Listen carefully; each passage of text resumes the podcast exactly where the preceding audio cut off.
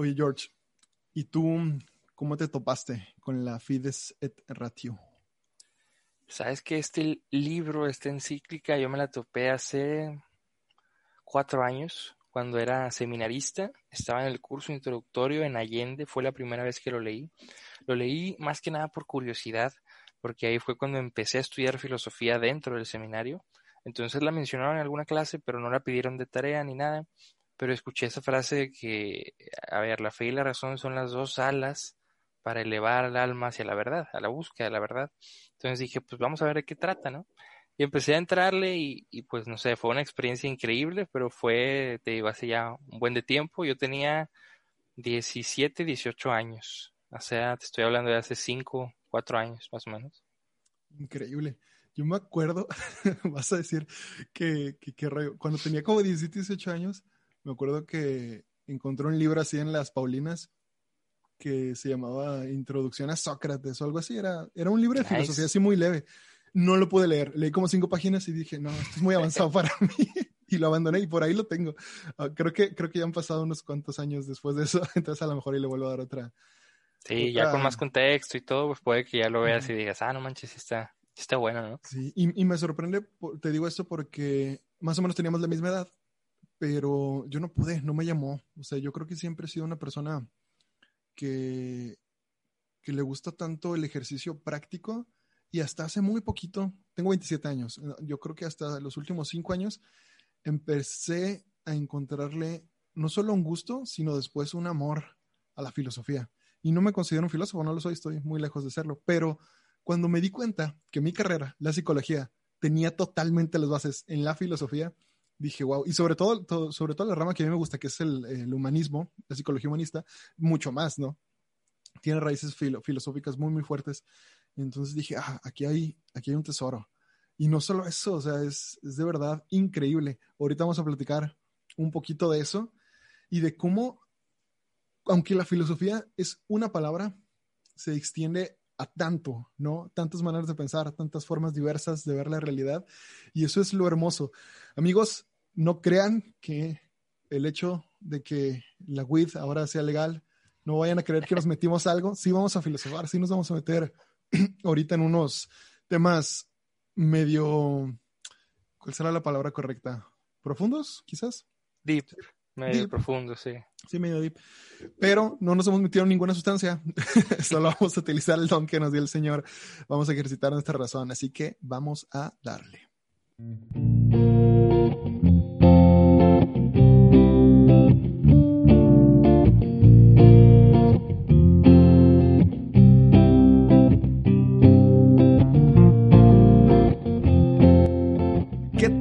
Hermanos? Bienvenidos a un episodio más de Espadas de Papel. Estoy muy emocionado. Ya saben, aquí estamos, Javi Cruz, su host de confianza. Y esta vez, esta vez no puedo presentarles a Carlos porque no está. Así es, esta vez el ingeniero anda muy ocupado, pues ya está en su último año de carrera y todos los que ya acabamos la universidad sabemos que ese último año, ese último trote está, está difícil, está cañón y más cuando trabajamos. Entonces a Carlos se le contaron varias cosas, me dijo, oye, discúlpame con el invitado, que ahorita se los voy a presentar, eh, no voy a poder grabar y yo le dije, ah, ¿sabes qué? Yo lo, está bien. De hecho, creo, de todos modos, que, que se adapta bien a una conversación a dos personas este este libro del que vamos a platicar hoy. Pero, sin más preámbulo, en los micrófonos, Jorge Torres. George, amigo, hermano, preséntate. ¿Quién eres? ¿Qué haces? ¿A qué te dedicas? ¿Cómo estás, Javi? Primero que nada, muchas gracias eh, por la invitación, por el espacio de, diálogo, de apertura. Pues yo soy Jorge Torres Lozano, tengo 22 años, soy estudiante de la licenciatura en filosofía Actualmente estoy en sexto semestre, estoy estudiando por segunda vez y pues nada, me, me, encanta la filosofía, me encanta mucho pues leer, dialogar, contrastar ideas. También por esto tengo una página, un intento de página de divulgación filosófica en Instagram, arroba filosoygeorge.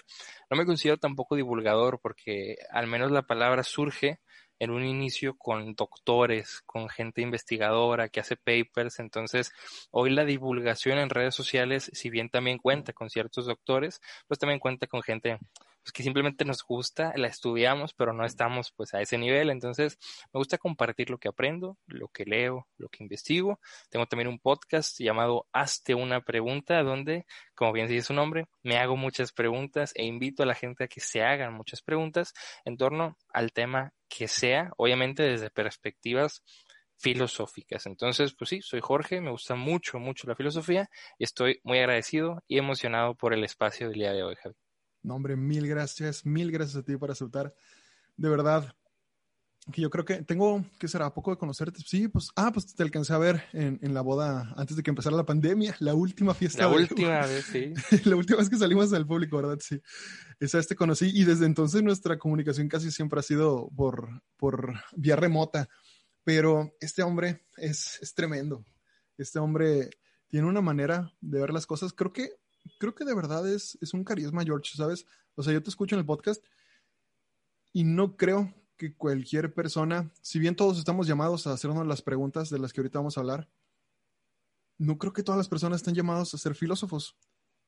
Y eh, creo que con esto estaría contradiciendo a muchos filósofos, pero no me refiero a que no, a que no nos cuestionemos, sino más bien que hay personas que tienen una facilidad tremenda para entender los conceptos que otras personas proponen. Yo no considero que tenga esa facilidad, pero tengo el entusiasmo para intentarlo. y me gusta que eh, a lo mejor ahorita no eres un divulgador, a lo mejor ahorita eres eso, un entusiasta, pero no estás nada lejos, hermano. Literal, nomás te falta el papelito y ya.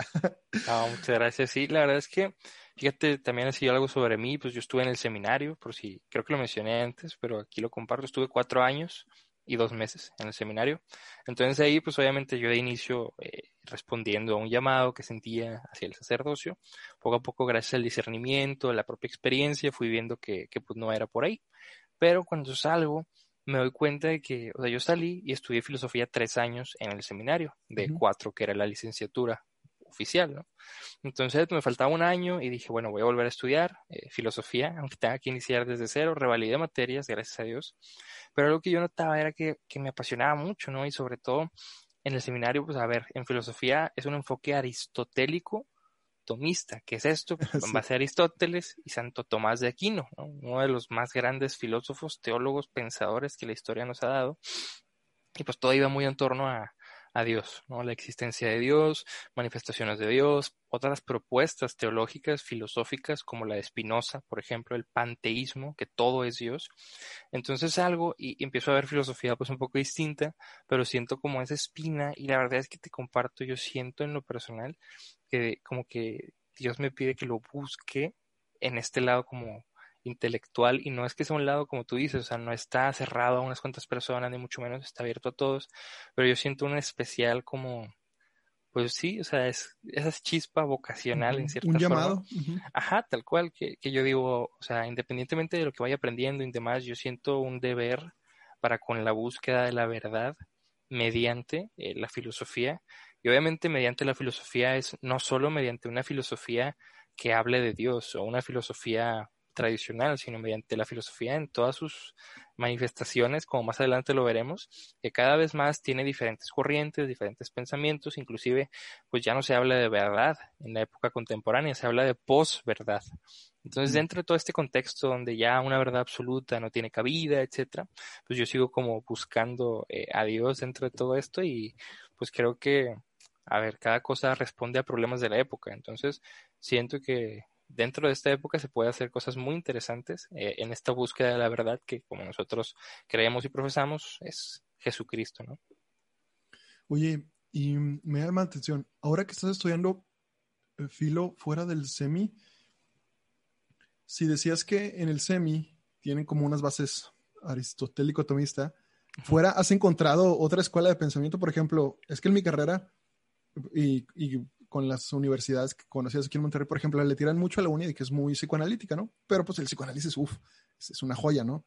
Eh, por ejemplo, el TECMI, de donde yo salí, es un poco más humanista con esto de la psicología positiva, que es muy moderna, que quiere ver pues al hombre en, todos sus aspectos, eh, no, solo, no solo conductuales, sino también culturales y incluso espirituales pues sí, sí, se ve una diferencia. ¿Tú has notado una diferencia en la manera de, enseñar? O sea, ¿puedes decir que se ve clara una, una base clara filosófica donde estás estudiando ahorita?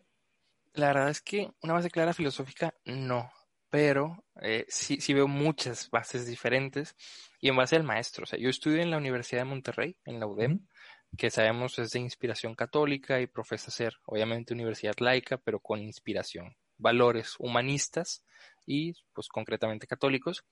Pero en filosofía varía mucho del maestro, creo yo, del profesor, porque al menos las clases que he tenido, he tenido dos maestros que también han sido, por ejemplo, doctores en teología, ¿no? Entonces Mm. tienen una formación, pero dado el contexto y la enseñanza general que quieren hacer de filosofía, se centran mucho en pues, cuestiones no tan religiosas.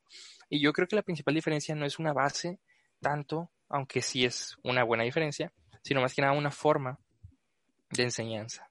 A mí me gusta mucho también, y trato de hacerlo en el podcast y también cuando dialogo, cuando me preguntan sobre temas concretos, hablar solo sobre el tema sin meter tanto mi opinión. ¿verdad? Entonces, si me piden que, por ejemplo, explique a Nietzsche y el Dios ha muerto, pues me voy a centrar en Nietzsche y el Dios ha muerto, por qué dijo eso, qué, qué representa, pero no daré de buenas a primeras como una opinión, ¿no? Decir, es que esto está bien, está mal, etcétera. Y en el seminario yo creo que sí se daba una opinión. O sea, igual no, no ahondábamos en Nietzsche ni mucho menos, pero si nos enseñaban, por ejemplo, metafísica, decían, bueno, aquí es donde podemos meter, por ejemplo, la cuestión de los ángeles. Esto lo explica. O sea, me explico como que van relacionando toda una cuestión religiosa que se presupone que todos compartimos en el seminario. Y acá afuera, como se sabe que no todos compartimos una base religiosa o de creencias, pues simplemente se limita a explicar el tema en ciertas formas. Hay algunos maestros que, por ejemplo, son muy eurocéntricos. No sé si nos escuchó en esta palabra, es como que nos centramos solo en Europa y como sabemos que gran parte de la filosofía occidental de la que se dice relevante viene de Europa, ¿no? de Alemania, Francia, España. Entonces, si nos quedamos ahí, eso es pues un eurocentrismo total, ignorando que aquí en México hay grandes filósofos, que en Argentina hay muchísimos, y en Brasil, o sea, gente que ha propuesto muchas cosas y nos centramos solo en Europa. Entonces, hay gente que hace eso, hay quien ignora totalmente Europa, o sea, varía mucho de la perspectiva de la persona, pero creo que la principal diferencia es la simple enseñanza del tema y no tanto la acreditación o desacreditación del tema, ¿no? Wow, qué difícil. A mí me cuesta mucho, mucho eso. Yo creo que el, tratar de ser objetivos es de las cosas que más se pierden hoy en día.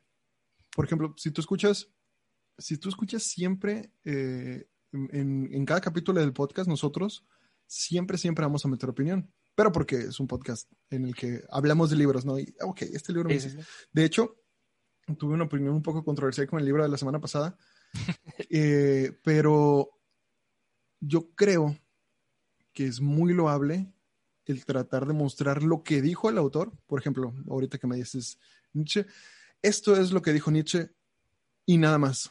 No te puedo decir si está bien, no te puedo decir si está mal. Esto es lo que te quiero compartir. Y el ser un maestro que hace eso es muy difícil. está muy, muy cañón. El, el, la, en la psicología es igual, es exactamente igual. Se nota cuando un maestro es cognitivo-conductual y cuando le tira a alguna otra corriente que no le gusta. También se nota cuando un maestro logra, logra ser objetivo, cuando un maestro enseña lo que tiene que enseñar. Y, uh, me acuerdo, profe Claudia, donde quiera que esté, le mando un abrazo. Un saludo, la profe mejor, Claudia. La, la, mejor maestra de psicología que he tenido. Ella nos dio teorías de la personalidad. Entonces nos habló de todo, literal. Lo, vimos por dos semestres, ¿no? Entonces ahí es donde ves todo, todo, todo, todo, todo. Entonces, psicoanálisis, Freud, esto es Freud. Y luego humanismo, Fried Perls, esto es Fried Perls. Y luego, no sé, eh, Skinner, esto es todo, todo, Piaget y, y no sé, Erickson con el, la psicología del, del desarrollo creo que ha sido mi única maestra, hablando de una carrera de cinco años en donde tuve un montón de profesores.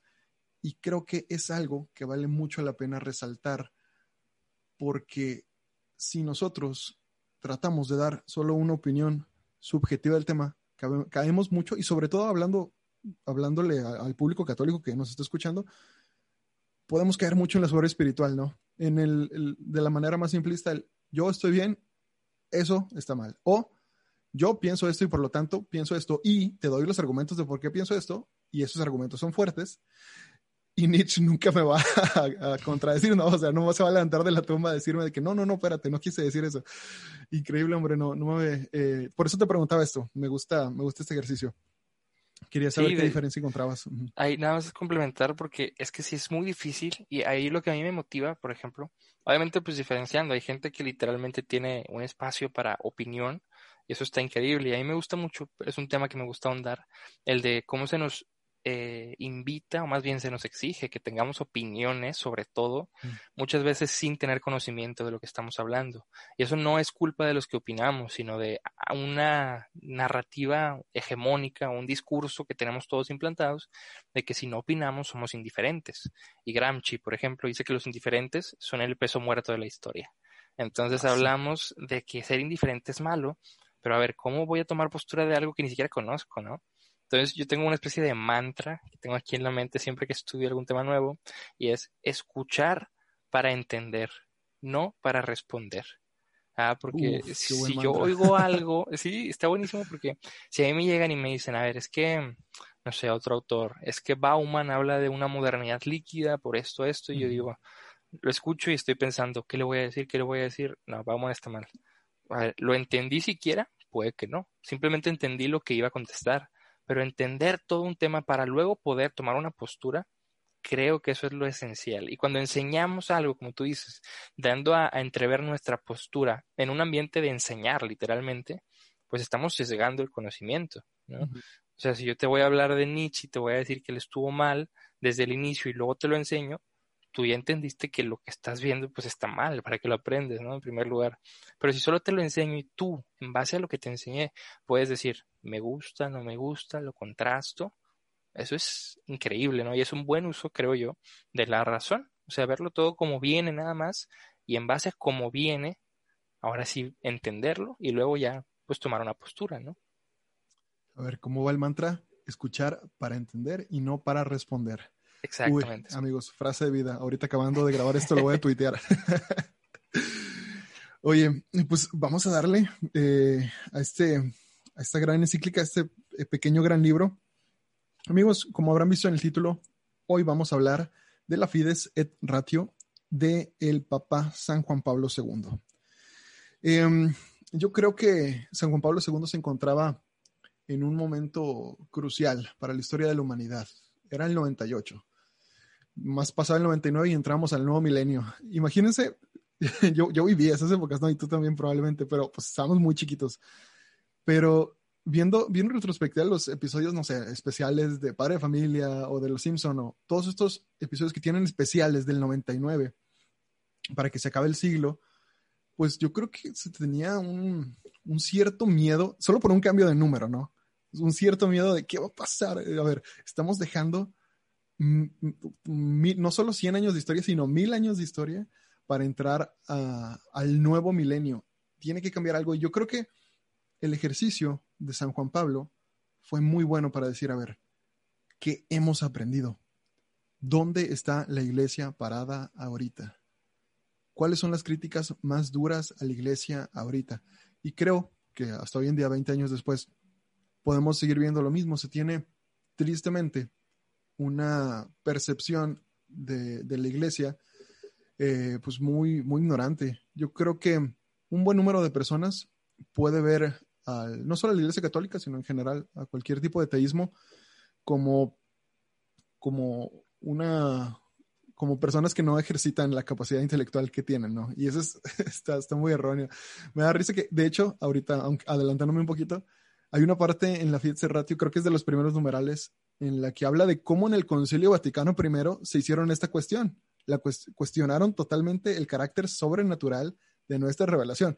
Es decir, no crean que llevamos contando este cuento dos mil años sin preguntarnos de que, ay, ¿y una virgen se habrá podido quedar embarazada por un espíritu divino? Y, pues obviamente no. Creo que es incluso es muy soberbio pensar eh, que, la iglesia no se ha hecho las preguntas correctas, ¿no? Y sobre todo teniendo tan grandes pensadores. ¿Qué hace San Juan Pablo II? Nos viene a mostrar, como decía ahorita mi hermano George, que la fe y la razón no son opuestas. Una opinión muy generalizada a finales del siglo pasado. Quizás hoy en día ya no. Quizás hoy en día, para la, con, el acceso a la información que tenemos, y con la apertura de pensamiento que tenemos, si bien ahorita decías, lo decías bien con Bauman, Bauman nos habla y nos, y nos, dice que somos una generación líquida. Si bien esta generación de cristal a la que le tiran tanto y, y esta misma generación que, que, sí puede tener tanto errores como aciertos como todas las generaciones, eh, yo creo que algo muy positivo, y yo lo he visto en la práctica y creo que tú también, hermano, es que en general los chicos están más abiertos a todo esto, esta apertura a todo puede ser peligroso porque no discriminan ni lo bueno ni lo malo. Y le dan entrada a todo. Pero eso también es muy bueno. ¿Por qué? Mm. Porque creo que hay una apertura generalizada a la espiritualidad, a todo tipo de espiritualidad, muy, muy abierta. Yo creo que quedó muy atrás el tiempo en el que yo encontraba resistencia eh, de, las personas hacia, hacia Dios en general. Está, está, está raro, sobre todo porque creo que poco a poco el cristiano ha ido rompiendo ese esquema del Dios castigador, del Dios que prohíbe, del Dios que, digo, a lo mejor, a lo mejor estoy hablando de mi círculo pequeño, ¿no? De aquí de Monterrey, de las personas que conocemos. Pero por lo menos en este pequeño círculo, creo que sí lo he notado. O sea, amigos que no pertenecen a la iglesia católica, amigos que a lo mejor sí pertenecen, pero que no, no practican la religión, no practican la fe, creo que ya no se asustan o niegan o, te tachan de ignorante por hablar de Dios y por creer en Dios, por creer en Jesús, Hijo de Dios, por ser cristiano. Y eso es algo muy bueno. La diferencia con 20 años es que San Juan Pablo II, en el 98, nos vino a, dar una apertura a esta unión que nosotros 20 años después creo que podemos agradecer e incluso gozarnos en ella.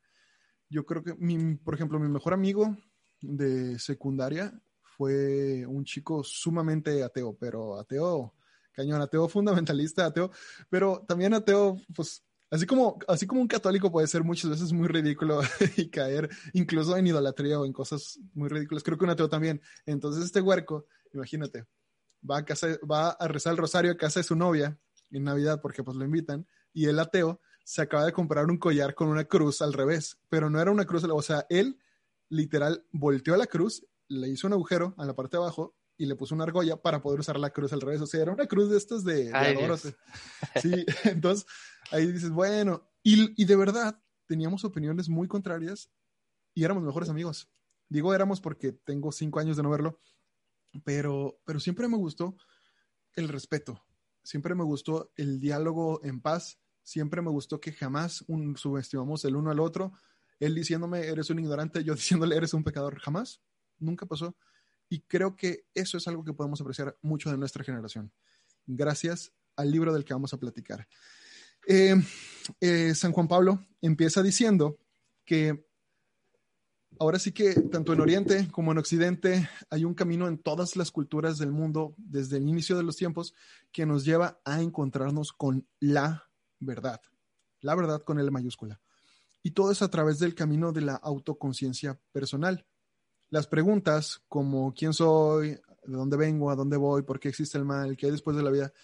Todos somos, yo creo que si todos tuvimos una clase de filosofía en la prepa, que creo, quiero pensar que por lo menos las personas que nos escuchan y con el sistema de educación ahorita en México, creo que la gran mayoría de las personas que, que estudiaron preparatoria tuvieron filosofía 101 con algún profe en la prepa y el profe empezó diciendo esto que estoy diciendo estas preguntas son las correctas y las que todos nos esperamos hacer.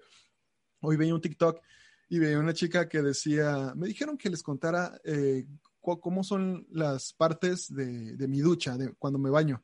Y yo dije, oh rayos, estaba a punto de esquipearlo, pero me quedé porque dije, no, espera, nadie va a poner las partes específicas de cómo se baño. Y entonces pone de que enjuagarme el cabello. Y luego, eh, sí, perdón, ponerme shampoo y luego enjuagarme el cabello. Y luego, paso tres, crisis existencial y le empiezo a poner estas preguntitas, así estas que estoy leyendo, así en chiquito en las letras, de quién soy, a dónde vengo, ¿Qué, cuál es el sentido de mi vida, de verdad significa algo, para qué estoy estudiando. Esas, esa es la yo creo que todos, y como psicólogo lo entiendo, no sé si te ha pasado alguna vez, George, que llega un momento, no sé si cuando te levantas o cuando vas caminando, en el que tienes, es que no sé cómo describirlo. En psicología lo llamamos despersonalización, pero es un fragmento muy pequeño, ¿no? Del momento un momento ah, me pasó ayer, me bajo del carro y me bajo del carro y de repente voy caminando a la calle y de repente digo de que, wow, soy Javier Cruz, tengo 27 años, soy mexicano, soy, sí, mido 1,80, tengo piel morena. O sea, un momento en el que no sé por qué, como que me salgo de mí mismo y cuando regreso me siento extraño. Creo que cuando, creo que todos nos pasa eso, quiero pensar. Estos momentos en los que nos encontramos con nosotros mismos y creo que cuando alguien no tiene los pies bien en la tierra o no se ha hecho estas preguntas en el momento correcto, creo que puede venir la, la llamada crisis. Entonces, ¿te ha pasado? ¿Te ha pasado alguna vez, bro? Sí, eh, me pasaba mucho y ahorita me pasa pero diferente. Y ahorita te digo por qué. me pasaba mucho, creo yo, también, digo, tengo 22, no soy tan grande, pero diré, cuando estaba más chiquillo, como reitero, 17, 18 años, igual ahí pues en ese momento era pues, crisis vocacional, ¿no? Así se le llamaba dentro del seminario. Y, y esa crisis vocacional tiene mucho existencial y todo lo existencial tiene muchas propuestas filosóficas. ¿Por qué? Porque una crisis existencial presupone obvio desde la filosofía, sé que la psicología podrá darnos también respuestas. Eh, desde la filosofía, pues propone preguntas primero antropológicas, ontológicas y cosmológicas. ¿Qué es esto? Antropológica, bueno, pues quién soy, ¿no? Un poco más dentro de la antropología podemos quizás ver la identidad, la ética. Entonces presupone primero un, a ver, soy lo que me han dicho que soy. Si hasta este momento me dieron un nombre, y me pusieron expectativas, me dijeron que tenía que estudiar, que jugar, ok, pero fuera de lo que me dijeron quién soy, quiero esto, quiero algo más, y todo esto empieza a presuponer cuestiones éticas, antropológicas, porque digo ontológicas, la ontología, y a San Agustín le encantaba la ontología, es el estudio del ser, lo que hay y lo que no hay. Entonces llega un punto en que decimos, a ver, eh, no sé, ¿existe el amor, por ejemplo? Cosas así un poco más abstractas, de decir, ¿verdaderamente existen o no existen? Y dónde está la conciencia, existe en algún lugar físico, eh, empezamos a ver que no todo lo físico es lo único que hay, ¿no? Luego también preguntas cosmológicas de decir, la vida dentro de un cosmos muy grande, un universo enorme, tiene sentido, yo valgo a algo, significo. Entonces todas estas dudas van planteando cuestiones filosóficas que poco a poco también eh, me fui poniendo en la cuestión vocacional, por ejemplo, y que hoy en día se siguen poniendo eh, pues bueno, están sobre la mesa cuando llega una situación difícil, límite, digo, o sea, todo lo que estoy haciendo vale la pena, no vale la pena. Y obviamente en la filosofía pues tenemos muchas, muchas respuestas o propuestas, diría yo, que creo que me han ayudado a sobrellevarlas, entonces ya me pasa menos por eso mismo. Y cuando me pasa digo, no, pues ya sé lo que dice tal otro sobre esto, así que lo puedo ir moviendo diferente, ¿no? Dios mío, y lo que más me gusta es que estas preguntas que están en el corazón del hombre, que todos en algún momento nos hacemos. Me gusta que, San Juan Pablo nos, nos dice, nos explica, yo no lo sabía antes de leer este libro, como que lo sabes a lo mejor por cultura general, pero no caes en conciencia. Estas preguntas las encuentras en los escritos sagrados de Israel, pero también en los Veda, en los Avesta, en los, en los escritos de Confucio o de Lao Tse, en la predicación de Tirtanka o de Buda, también en los poemas de Homero, en las tragedias de Eurípides, de Sófocles y en los tratados filosóficos de, de Platón y Aristóteles. Es increíble, es hermoso. Es hermoso que desde Grecia hasta China, hasta cualquier parte de Europa, la parte más recóndita, el ser humano encuentra las mismas preguntas. O sea, más bien, brotan las mismas preguntas. Es hermoso. Tal cual. Y ahí yo creo que también, creo que no se menciona, pero ¿por qué no? Eh, la cultura mexica, por ejemplo, acá los náhuatl, Nezahualcóyotl, los poemas, la cuestión de la flor y el canto, que es un término muy usado en liturgia eh, musical dentro de la iglesia, flor y canto, hasta es un libro de, canciones, no sé si te suene o si lo hayas oído. me, suena, pero no sé qué es. Es, bueno, eh, suelen ser un libro de cantos, obviamente ya bien hecho en cuestión de canto gregoriano, por ejemplo, pero es un término que viene desde los mexicas, por ejemplo, las flores como cuestiones de ofrenda, ¿hacia quién? Pues hacia sus divinidades, sus deidades. Nazahualcóyotl tiene varios poemas que están increíbles y que tocan justo esto, entonces nada más complementaría que sí, todo allá y también acá eh, pues vemos diferentes respuestas porque, a ver, el ser humano, como bien decías, se plantea las mismas preguntas desde siempre. Entonces eso es increíble, ¿no? Y me gusta que en la intro San Juan Pablo nos dice que la iglesia no es ajena a esto, eh, contrario a lo que muchos podrían pensar, no es ajena, no puede serlo. Este camino de búsqueda es hacia la verdad. Y para nosotros como católicos, la verdad es una persona. Eh, voy a citar el, el, segundo numeral. Dale, dale. Dice, dice el Papa Juan Pablo, La iglesia, no es ajena, ni puede serlo, a este camino de búsqueda. Desde que en el misterio pascual ha recibido como don la verdad última sobre la vida del hombre, se ha hecho peregrina por los caminos del mundo para anunciar que Jesucristo es el camino, la verdad y la vida, como decimos en Juan 14, 6. Entre los diversos servicios que la Iglesia ha de ofrecer a la humanidad, hay uno del cual es responsable de un modo muy particular, la diaconía de la verdad. Por una parte, esta misión hace a la comunidad creyente partícipe del esfuerzo común que la humanidad lleva a cabo para alcanzar la verdad. Y por otra, la obliga a responsabilizarse del anuncio de las certezas adquiridas, incluso desde la conciencia de que toda verdad alcanzada es solo una etapa hacia aquella verdad total que se va a manifestar en la revelación última de Dios, citando Corintios, Primera de Corintios, capítulo 13, versículo 12. Ahora vemos en un espejo, en enigma, pero entonces veremos cara a cara. Ahora conozco de un modo parcial, pero entonces conoceré cómo soy. Esto, bro, cuando leí esto, para mí fue un pedradón, porque yo creo que por muchos años fui un católico que defendía, según yo, a mi manera, a capa y espada la verdad, y la verdad no. La verdad se defiende solita, no, necesita tener heraldos, ni, ni guerreros, ni, ni soldados de vanguardia. Pero, ¿por qué digo esto? Porque yo decía, si he la verdad en Jesucristo, y si es una verdad que no solo yo estoy dispuesto a defenderla, espero, Dios me conceda esa valentía, a defenderla hasta, hasta, hasta las últimas instancias, incluso aunque me costara la vida.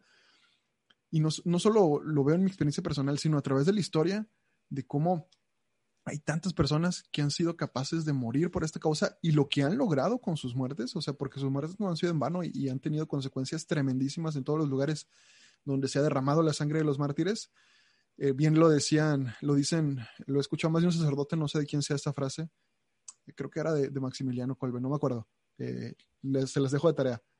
La sangre de los mártires es semilla de nuevos cristianos. Entonces yo veía toda esta realidad y yo decía, esta es la verdad, pero pensaba en una verdad absoluta, ¿no? Y nos creemos, y creo que los católicos podemos caer en esa soberbia de creemos que poseemos la verdad absoluta, y eso es soberbia espiritual y es tremendo.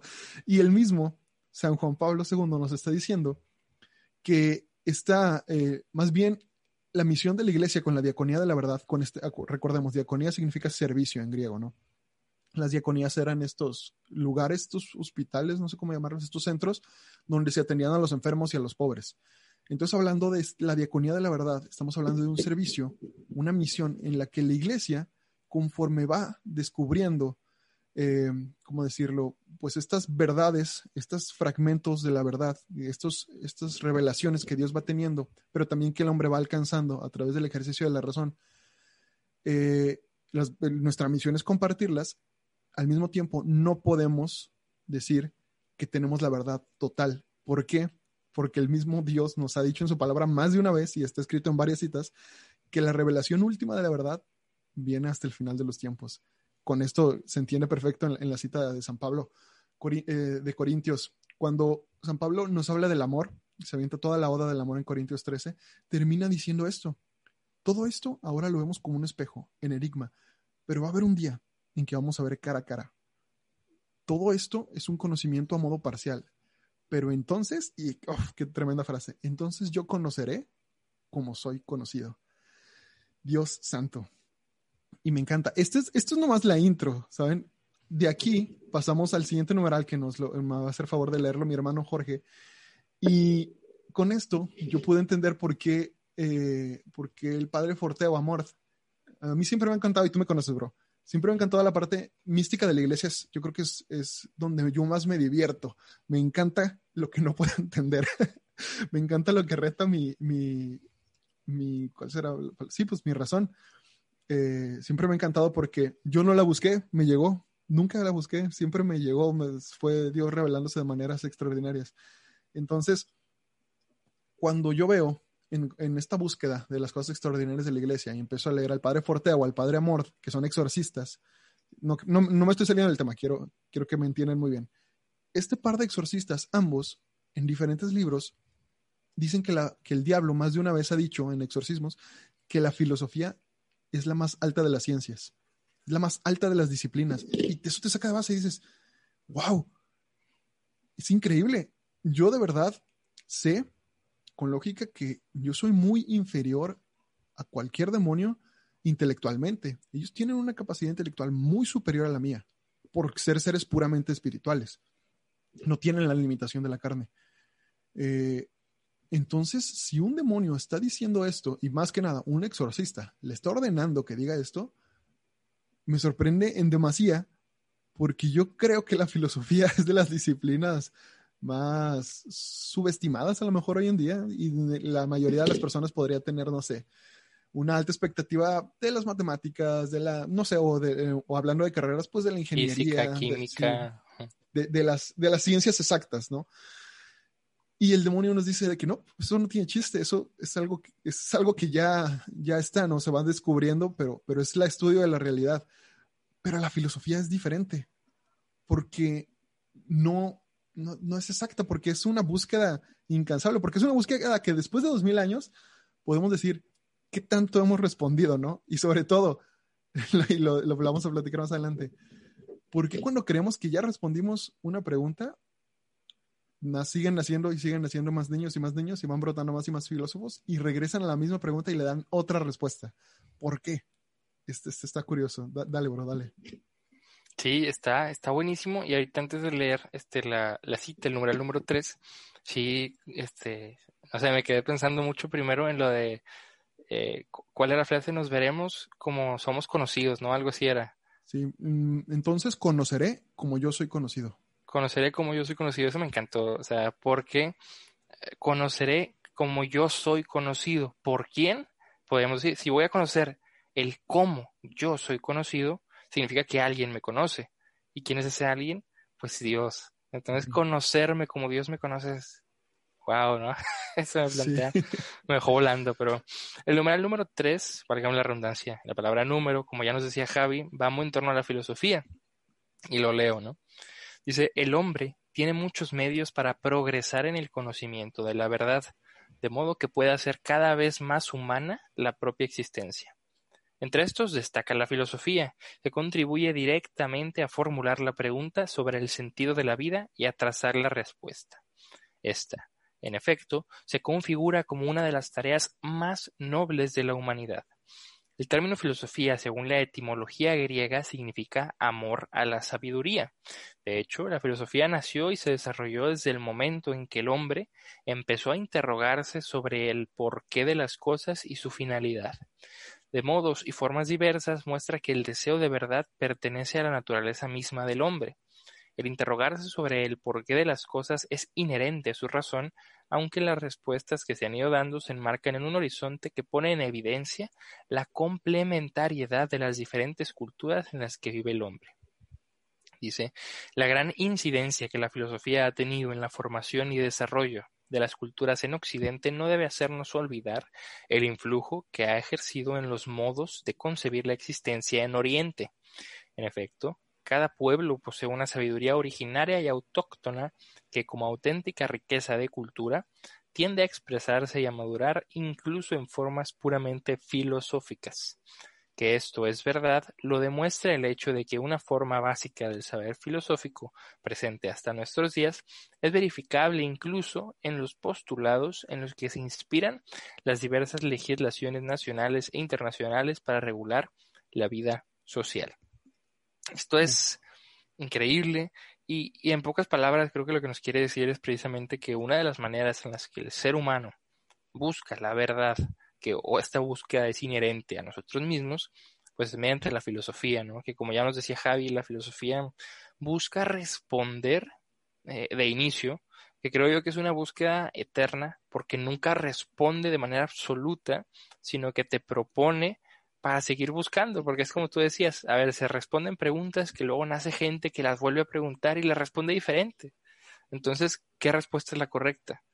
Bueno, en cierta forma, y dice Aristóteles en la metafísica, todos y cada uno de los seres humanos aportan a la búsqueda de la verdad. ¿Por qué? Porque dice en la misma metafísica, antes todos los hombres tienen el deseo de saber entonces de buscar la verdad. Y todos aportamos en menor o menor medida, porque como ya nos decía Javi, el ser humano no puede poseer la verdad, como si fuese un objeto que solo es mío y que yo decido a quién lo doy, porque en ese caso ¿para qué pensamos? Ya tenemos la verdad, simple y sencillamente repártela a tu gusto. Pero si la verdad es algo que nos trasciende y nos supera y se nos revela en Cristo Jesús y nosotros nos acercamos a ella gracias a la revelación, al intelecto, a nuestras propias preguntas, la verdad nos supera. Y si solo la veremos al final, pues hay que buscarla. Y esa búsqueda está en todas y cada una de las preguntas, como dice aquí Juan Pablo, tanto en Oriente como en Occidente, tanto en legislaciones como en postulados abstractos. ¿no? No sé qué piensas de esto, Javi. Está, está buenísimo, ¿no? Sí, está, está tremendo. Y creo que, creo que es hermoso, porque si bien no me quiero contradecir, al principio yo decía, no todos estamos llamados a la búsqueda de, de, la filosofía como filósofos formales, ¿no? Pero todos estamos llamados a ser filósofos en, en el sentido en el que nos preguntamos cosas y buscamos la respuesta a estas preguntas. Ahí es donde te das cuenta, y no sé si te ha pasado, te vas de misiones y te topas con un señor o una señora que jamás nació en el mismo pueblo y ha vivido en el mismo pueblo por 70, 80 años pero tú te das cuenta que simplemente con su labor en el trabajo del día a día, arando el campo o cuidando a los animales o saliendo a vender o haciendo la labor que sean, cuando te pones a platicar con esas personas, encuentras sabiduría, a veces platónica, a veces aristotélica, y tú dices, este señor estudiaste sexto de primaria, ¿dónde está? ¿Y dónde, dónde, dónde, ¿Dónde conoció a Platón? ¿Dónde se topó esto? ¿Dónde? me acuerdo, me acuerdo mucho de un señor que no, que literal él le enseñaba a sus nietos con método socrático, pero no sabía qué era el método socrático. y les decía, les decía siempre de que, no sé, llegaba el nieto y le decía, bueno, es que mi primo me hizo esto, esto, esto, esto. A ver, ¿y tú crees que, qué deba pasar? No, pues yo creo que porque me hizo esto, pues yo creo que tú lo debes castigar. Dice, ¿por qué crees que lo.? Y le decía, y todo, nunca, o sea, todo era el niño contestando a sí mismo. Dijo, esto es, esto es totalmente socrático. Totalmente. Y, el señor, y el señor me dice, ¿te das cuenta que los huercos tienen la respuesta, pero corren a nosotros porque les falta seguridad? Me dice, yo quiero que, que, mis huercos sean independientes desde muy, muy temprana edad. Y yo, estaba de que esto es increíble, esto es, esto es hermoso. Y, y lo que nosotros necesitamos para poder aprender de estos filósofos anónimos es humildad, porque está en todos lados. Yo creo que si San Juan Pablo y, en general pues, la iglesia, eh, nosotros como cuerpo místico de Cristo, encontramos el amor a la sabiduría, encontramos la filosofía, una, una herramienta tan útil, creo, amigos que nos están escuchando, que nos deberíamos dar la oportunidad, a lo mejor de leer un poquito más, a lo mejor de escuchar un poquito más, o si no, si tú dices, oh, esto no es lo mío, te voy a hacer una invitación aquí a mitad del episodio. Checa el podcast de mi amigo George. Busca en Spotify, métete y pon, hazte una pregunta. Y me encanta porque, porque tomas de todo. O sea, por ejemplo, tu capítulo del estoicismo, uff, lo amé. es más, en ese creo que dices, citas, ¿a quién era? Creo que era Séneca. probablemente. sí, creo, creo que era Séneca que hablaba de cuando llegue al final del día, tú debes hacerte ciertas preguntas, ¿no? Y yo decía, esto Examen de conciencia. Examen de conciencia ignaciano, totalmente, pero hasta, hasta en el mismo orden, ¿no? Y dices, increíble. También probablemente, pues, pues San Ignacio eh, leyendo a Seneca fue de que, sí, totalmente. Pero ahí te encuentras la riqueza, la riqueza de la filosofía en cosas, en, en, en podcast de 5, 6, 7 minutos, 10 minutos, entonces, por favor, eh, hago esta pausa, este pequeño paréntesis del comercial. Vayan a darle una escuchada al podcast de mi hermano. me gusta que, que hables, o sea, metes hablando de conceptos de cultura popular. ¿Por qué Batman no mata? Yo amo a Batman, es de mis superhéroes favoritos. O la Death Note. ¿Qué, ¿Qué pasaría si tuviéramos este libro en el que tú escribes el nombre de alguien y a los 40 segundos se muere? Todas estas preguntas, yo me acuerdo cuando salió Death Note en el 2006, yo estaba en secundaria y, Uf, qué, joya de serie que te hace preguntarte, ¿yo qué haría en el lugar de Light? ¿Dónde está, ¿Dónde está la moral? ¿Dónde está la ética? ¿Qué significa ¿Dónde está la diferencia entre él y yo? Ah. Sí. o sea, no ¿acaso yo sería un Light Yagami o sería un L? ¿Por qué no quiero que atrapen a Light? ¿Por qué me identifico tanto con él? ¿De verdad, de verdad está buscando la justicia Light o se está buscando a sí mismo? Y entonces, todo esto está, está muy cool porque si bien la cultura pop puede enseñarnos mucha basura. Puede, al mismo tiempo, si, si yo creo que si tenemos la mente abierta y el corazón abierto, podemos hacernos las preguntas correctas con este tipo de propuestas muy locas, muy fantasiosas, pero llegar a, un conocimiento personal en el que a mí de verdad me causó conflicto, porque yo estaba muy dividido entre Light y L. L me inspiraba. Él yo decía, este, este es la persona buena, esto es lo correcto, pero ¿por qué disfruto tanto que Light gane, que Light avance en este campo?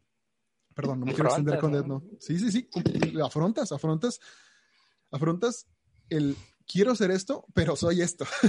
Luego, a ver, él estaba dispuesto a cualquier cosa por la justicia también en su perspectiva de justicia. Entonces se plantea que hubiera hecho él con esta posibilidad de la libreta. ¿Son tan diferentes acaso? ¿Es la inteligencia algo malo? Porque si Light es el más inteligente, significa que ser inteligente te lleva a la maldad. Ahora, ¿qué es lo bueno y qué es lo malo desde estas perspectivas se plantean? Mil Está increíble. Entonces, bro, siguiendo con, con el libro, yo te decía, adelantito, en el numeral 5, San Juan Pablo reconoce también una falla de la filosofía moderna y quería que me explicaras un poquito, porque más que contrastar lo que acabamos de decir y lo que acabamos de platicar, quiero entender, porque dice, buena. dice, ah, muy buena, pero es, pero es que de verdad, no, no es porque me lo acabas de decir, sino porque de verdad no entiendo, o sea, no entiendo qué quiere decir específicamente en esta parte. Ahorita te la remarco ¿no? con marca texto. Dale, dale. Dice San Juan Pablo en el número 5. La filosofía moderna, dejando de orientar su investigación sobre el ser, ha concentrado la propia búsqueda sobre el conocimiento humano. Esta parte es la que no entiendo. O sea, como no sé de filosofía, no sé a con quién se refieren los filósofos modernos, de qué aspecto está hablando, a quién le está tirando la pedradilla, ¿no? Y sobre todo, ¿qué significa esto? La búsqueda sobre el conocimiento humano. No entiendo qué significa. O sea, los con esto yo quiero pensar que los filósofos modernos están tratando de ver cuál es la capacidad, hasta dónde puede alcanzar la mente humana y han descuidado la búsqueda de la verdad. Y si sí, mi pregunta, ignorante del conocimiento de, la filosofía moderna, es ¿por qué? Y la, la pregunta para ti sería, ahorita que acabamos de leer, ¿por qué crees tú que la filosofía moderna haya cambiado tanto en, contrastándola con, la filosofía a lo mejor aristotélica. Entonces sigo leyendo. En lugar de apoyarse sobre la capacidad que tiene el hombre para conocer la verdad, prefiere buscar sus límites y condicionamientos, lo que decía.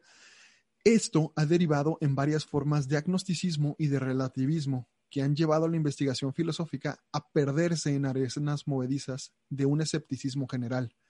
Recientemente, han adquirido cierto relieve diversas doctrinas que tienen a infravalorar incluso las verdades que el hombre ya estaba seguro de haber alcanzado. La legítima pluralidad de posiciones ha dado paso a un pluralismo indiferenciado, basado en el convencimiento de que todas las posiciones son igualmente válidas. Este es uno de los síntomas más difundidos de la desconfianza en la verdad que es posible encontrar en el contexto actual. No se subtraen a esta prevención ni siquiera algunas concepciones de vida provenientes de Oriente. En ellas, en efecto, se niega la verdad, a, la verdad su carácter exclusivo, partiendo del presupuesto de que se manifiesta de igual manera en diversas doctrinas, incluso contradictorias entre sí. En esa perspectiva, todo se reduce a opinión. Entonces, aquí mi pregunta es, ¿cómo la filosofía, que, que es esta búsqueda de la verdad, cómo nos puede llevar algo tan loco y a lo mejor para mí como católico, ah, lo dejo claro, siempre le digo, esta es mi opinión, para mí como católico tan nocivo, ¿por qué? Porque es el relativismo. ¿Cómo, ¿Cómo, la filosofía me lleva al relativismo si se supone que estamos buscando la verdad y el relativismo es todo lo contrario, ¿no? ¿Qué dirías ahí tú? Ahí primero respondiendo a lo, a lo primerito que, preguntabas sobre el por qué pasó esto, eh, podemos ver eh, grandes partes en la historia de la filosofía, las quiero dividir en cuatro, sí. Eh, filosofía antigua, que es eh, los presocráticos, los filósofos previos a Sócrates, Sócrates, Platón, Aristóteles, los estoicos, Séneca, Marco Aurelio. Luego viene la época medieval, que también pues, sigue mucho la división de la historia, ¿no? Alta, baja, Edad Media, Renacimiento, etcétera. Entonces viene época antigua, medieval, época moderna y época contemporánea o, para algunos, postmoderna. ¿ah? ¿Qué es esto? Bueno, en la época antigua tenían un paradigma, y fue cambiando de presocráticos a los tres grandes que son Sócrates, Platón y Aristóteles. los presocráticos buscaban el arjé. ¿Qué es el arjé? Es el origen de todas las cosas. Arge en griego significa literalmente el origen. Entonces, para, por ejemplo, Tales de Mileto, el arge de todo lo que existe es el agua, porque él entendía que la lluvia da vida, que nosotros tomamos agua para vivir, todos dependemos del agua, entonces para él todos venimos del agua, y el agua es el origen de todo. Para Heráclito va a ser el fuego, y como el fuego el constante cambio. Para Parménides va a ser el ser, es un poquito más abstracto, para algún otro, Anaximandro, va a ser el aire, etcétera, etcétera, Anaxímenes. Entonces, el paradigma o lo que se busca es el arge. Llega Sócrates, y Sócrates, y leemos, por ejemplo, la apología de Sócrates, le van a decir que, bueno, en Grecia había algo que se llamaba el oráculo de Delfos. El oráculo de Delfos viene a ser, pues, en términos así antiguos, el oráculo es como una comunicación entre los dioses y los humanos, ¿no? Entonces el oráculo de Delfos le preguntaron, ¿quién es el hombre más sabio de Grecia? Dijo Sócrates.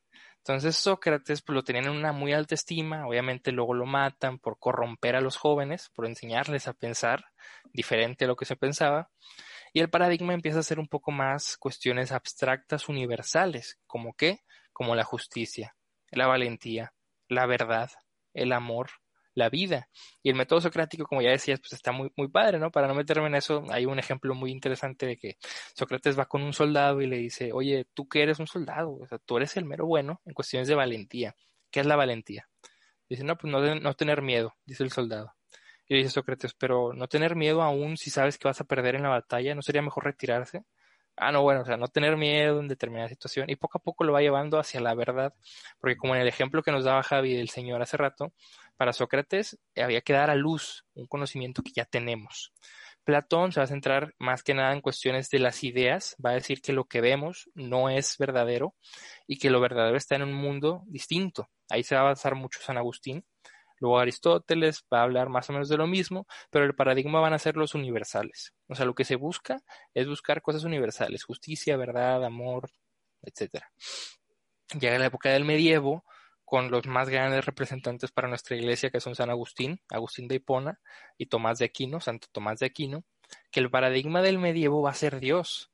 Porque si nos fijamos, la época de Sócrates, Platón, es en el siglo IV antes de Cristo pasa mucho tiempo para llegar a la Edad Media. ¿Qué pasa en ese medio? Cristo, encarnado, muere, resurrección. Eh, Flavio Josefo, el historiador romano, que va a decir, pues aquí estaba un tal Cristo, no sé. Entonces luego cuando la religión católica se hace la oficial en Roma, sabemos que así como el imperio romano se extendió, el catolicismo también. Entonces, esto es normal y va a generar que en la época medieval la búsqueda sea de Dios, ahí llegan todos los herejes, este, todas las cuestiones de preguntas que, como decía Javier al principio, ya se hicieron. Empezaban a preguntarse, a ver, Jesús, si es hijo de Dios, como ya teníamos Aristóteles y términos como sustancia, accidente, o sea, lo que es y lo que parece que es, decían, Jesús sustancialmente era Dios o era hombre. Porque si era hombre, entonces no era Dios, porque no se pueden ser las dos cosas, dicen. Y si era Dios, sus accidentes eran de humano, pero entonces no se hizo hombre seguía siendo Dios, pero aparentaba ser hombre. ¿Cómo se llama ese principio? Perdón que te interrumpa. que, una cosa no puede ser dos cosas al mismo tiempo, porque la primera vez que lo escuché. ¿Mm? No contradicción. No contradicción. Qué loco. Sí, porque el principio de no contradicción no deja que Jesús sea el hombre Dios, ¿no? Completamente hombre, completamente Dios. Está bien loco. Ajá. Sí, el principio de no contradicción para los que nos oyen es decir, a ver, una cosa no puede ser y no ser lo mismo en diferente mm, forma al mismo tiempo. O sea, en otras palabras, porque me revolví un poquito, ¿no? Una cosa no puede ser A y B al mismo tiempo y de la misma forma. ¿sí? Tú no puedes estar vivo y muerto al mismo tiempo y de la misma forma. O estás vivo o estás muerto. Entonces, si Jesús se hizo hombre, pero era Dios, o es Dios o es hombre porque contrariaba un poco. Obviamente ya los grandes pensadores de aquel momento dijeron, no, a ver, compartía sustancia dentro de un solo, por así decirlo, cuerpo, manifestación fenomenológica, que el término fenómeno se va a introducir hasta la modernidad, pero el paradigma del medievo era Dios, justificar la fe, hacerla razonable. Si nos fijamos, Tomás de Aquino fue de los pocos, y digo pocos, que rescata la filosofía en esa época, porque en ese momento había una frase eh, que era filosofía anchila teologie en latín. ¿Qué significa? La filosofía es esclava de la teología. Empezaban a decir a ver, filosofar ya no nos sirve, hay que hacer teología. ¿Por qué? Porque el paradigma en Europa era el catolicismo, ¿no? Mm. Todo esto va pasando, va pasando. Tomás de Aquino rescata la filosofía de Aristóteles y la une a Dios para justificar la existencia de Dios, justificar nuestra fe. Pero el paradigma, así como cambió de la época antigua a la medieval, de buscar el arjé primero, universales, a Dios, ahora vamos a quitar a Dios de la búsqueda y se va a poner al hombre, al ser humano, al humano. De ahí, de hecho, se supone nacen las humanidades como tal. Y eso está bueno y a la vez curioso, o sea, podemos cuestionarlo, así, ¿por qué se quita? Bueno, porque el paradigma cambia y a los pensadores les van interesando otras cosas, dado que las respuestas van siendo o satisfactorias o no tan satisfactorias por cuestiones sociales, si nos fijamos, ¿eh? Porque cómo llegó el cristianismo a ser tan importante para la filosofía en el medievo, pues porque fue la religión de Roma. O sea, esa es la explicación más racional y quitando la religión o cuestiones de fe entonces que tenemos. O sea, Roma se hizo católica como era lo que gobernaba en todos lados, todo el mundo se hizo católico. El emperador se hizo católico, todos nos somos católicos. Entonces eso impregna a los filósofos que van a decir, a ver, Aristóteles no conocía a Dios, San Pablo, ¿qué le dice a los griegos? ¿no? Yo vengo a hablarles del Dios desconocido. Entonces introduce una nueva deidad dentro de toda una corriente griega filosófica que pues se va a preguntar ahora por el Dios revelado. Luego va a pasar todo este tiempo y la filosofía se va a ir haciendo a menos a menos y llegan pensadores que van a decir, este, a ver, todo esto sometió, porque sabemos que toda época, y esto lo dice Hegel, eh, se basa en contrastes. En el conflicto es lo que hace que avance la sociedad. Eso me parece muy grato porque el mismo Jesucristo pone en conflicto lo que los judíos tenían para hacer avanzar a la gente. Y esto está bueno porque eh, una parte negativa, podríamos decir, del medievo es que se empezó ahora sí que a, pues bueno, sabemos que San Agustín y San, eh, Santo Tomás son de épocas distintas, alta y baja Edad Media, tenemos ahí muchos siglos de distancia, pero se empieza pues ahora sí que a decir, ya no pregunten nada. ¿Por qué? Porque la respuesta está aquí y solo aquí. Y se empezó pues también a pervertir un poco. Ahí tenemos pues todo esto que si la reforma, la contrarreforma, eh, lo que denunciaba Martín Lutero, los abusos de los curas pues todo esto empieza a mermar hasta en la cuestión intelectual y va a llegar, por ejemplo, Kant y va a decir, es que no estamos en una época de ilustración. ¿Qué va a decir Kant? Tenemos que pensar por nosotros mismos. Ya no quiero que me digan qué pensar. Entonces empieza a reformular la filosofía y se rompe. Luego llega, después de la época moderna, la época contemporánea, y se quitó al hombre del medio de estudio y se puso las relaciones de poder. Ah, con Michel Foucault. Michel Foucault.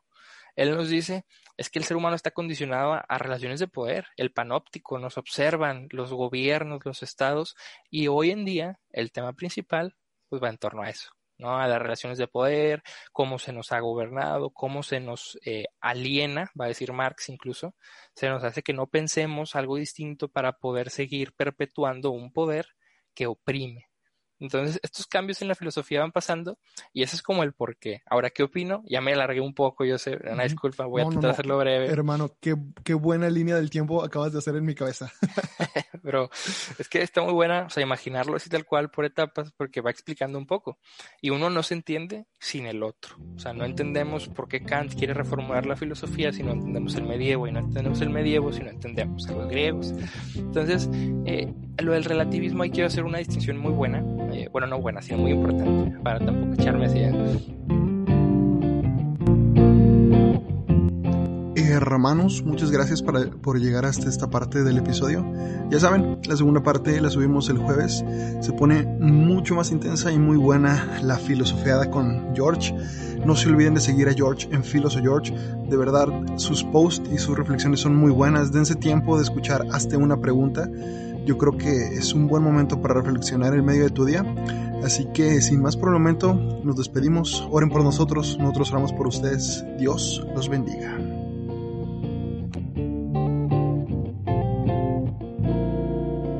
Hazle un favor a tu alma y lee un buen libro.